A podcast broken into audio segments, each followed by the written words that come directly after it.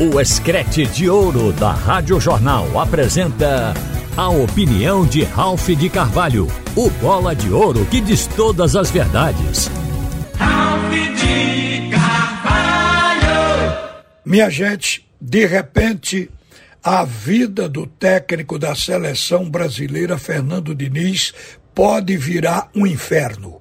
O jornal Metrópolis publicou de que ele convocou sete jogadores na primeira convocação e agora repetiu acrescido de Matheus Cunha, que são jogadores empresados pelo mesmo empresário dele como sendo uma coisa aparentemente, porque a informação é ao mesmo tempo uma denúncia de que o técnico, ajudando o empresário, estaria recuperando alguns jogadores que não estão bem hoje no cenário do futebol europeu, como o próprio Matheus Cunha, que no momento a equipe dele é a vice-lanterna do campeonato inglês, o Wolverhampton da Inglaterra. E ele jogou 20 partidas por esta equipe e só fez dois gols até agora.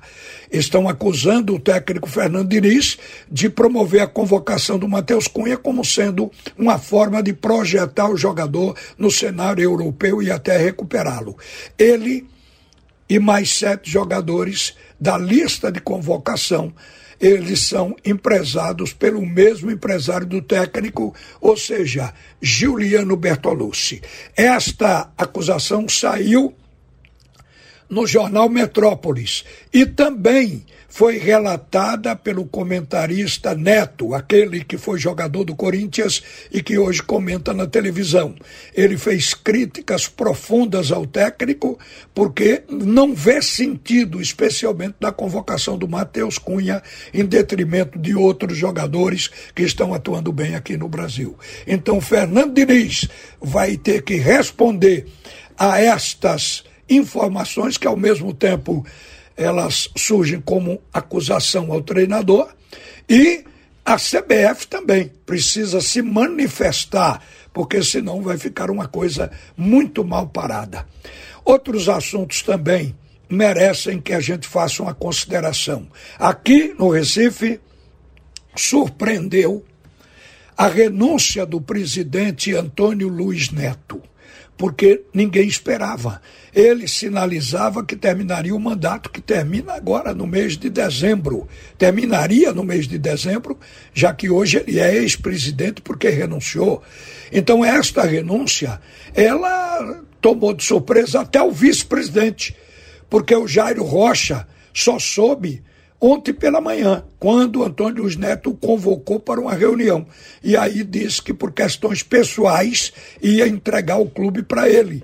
Hoje, o presidente do Santa Cruz é Jairo Rocha, que já vai entrar no cargo adiantando que vai antecipar as eleições. Ele quer eleições já.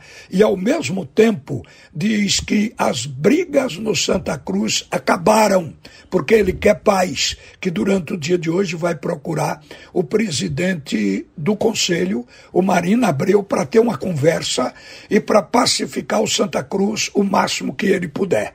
As eleições elas vão ajudar nesse processo de pacificação. Porque um outro presidente vai ser eleito, o mandato do Jairo Rocha vai ser de transição muito curto, isso ele já deixou claro. Ele não vai se candidatar a nada, ele não queria ser presidente do Santa Cruz, mas as circunstâncias obrigaram, daí ele quer passar o bastão. Então, sendo eleito um novo presidente, um novo grupo, esse presidente vai assumir o clube e aí vai negociar a SAF, que já está pronta. Toda a documentação foi preparada por o Antônio Luiz Neto. E Antônio Luiz Neto está deixando, inclusive, compradores interessados. Então, o novo presidente pode assinar a venda das ações. E aí a vida do Santa Cruz vai mudar. Porque quando passar para o grupo comprador da SAF, o presidente do clube o presidente do conselho e os seus conselheiros vão perder importância, porque eles vão cuidar da parte social do Santa Cruz e dos outros esportes que não estão no bojo da SAF. A SAF contempla só o futebol profissional. Mas este futebol é o que interessa ao torcedor. É o carro-chefe, a locomotiva do Santa Cruz. Então, o foco muda. E aí a administração do futebol de Santa Cruz vai ser profissional na montagem de um time para conquistar posições e dentro do cenário brasileiro sair subindo degrau a degrau, porque isso é o que vai permitir ao grupo comprador ganhar dinheiro. Então a vida do Santa Cruz vai mudar, as brigas vão cessar e a, e a paz estará consolidada. Mas também um outro assunto. O esporte vai jogar sexta-feira contra a equipe do Havaí. Caiu do céu esta sequência para o esporte. O esporte pegou lanterna, ganhou de 1 a 0, mas não jogou bem pegou o Londrina e meteu uma goleada de 4 a 0, vice-lanterna, mas também não jogou bem, mas já fez um jogo melhor do que a partida anterior com o ABC. Então o esporte vai pegar o Havaí. Havaí está nessa esteira de equipes fracas. É o 16, o primeiro fora da zona do rebaixamento na classificação da Série B. O Havaí é o 16 mandante então é um mandante fraco dentro de casa. O último jogo do Havaí foi contra o Juventude e perdeu no estádio da Ressacada, o mesmo campo onde ele vai jogar com o esporte na próxima sexta-feira. Então eu acho que esta sequência está ajudando o esporte a recuperar o seu bom futebol. Primeiro, estancou aquela fase de não ganhar jogos terminou o jejum com o ABC. E o esporte já acumula duas vitórias e tem tudo para ir para a terceira vitória, mesmo fora de casa. O esporte está recuperando jogadores. Hoje, a gente vê nitidamente que Sabino está jogando bem, que o Filipinho está jogando bem, que no meio-campo teve o aporte de Felipe, que foi um volante que acrescentou qualidade à meia cancha do esporte, está no momento jogando bem. O Jorginho jogou bem a última partida, foi um dos destaques do jogo contra o Londrina. O Labandeira foi o melhor jogador em campo nessa partida, é outro jogador que se recuperou, já está jogando com o futebol que jogou no primeiro turno.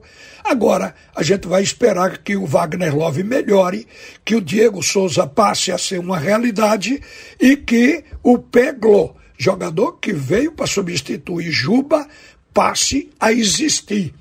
Porque jogar o que Juba jogou, ele está muito longe disso acontecer. Mas o futebol dele pode melhorar um pouco também. Então, isto é que vai fazer com que o esporte volte a jogar bem. E aí o esporte conquiste resultado e convença com relação às suas atuações. Acho que o próximo adversário está no caminho do esporte para propiciar uma vitória. O esporte hoje voltou a ter o melhor ataque do Brasil. E a goleada contra o Londrina possibilitou isso. O esporte é o único que já fez 44 gols na Série B. Ultrapassou, inclusive, o líder Vitória. Então, o momento do esporte está voltando a ser bom. O time está caminhando para conseguir embalar. Uma boa tarde, minha gente. Volta Alexandre Costa no comando do assunto é futebol. Você ouviu a opinião de Ralph de Carvalho, o bola de ouro que diz todas as verdades.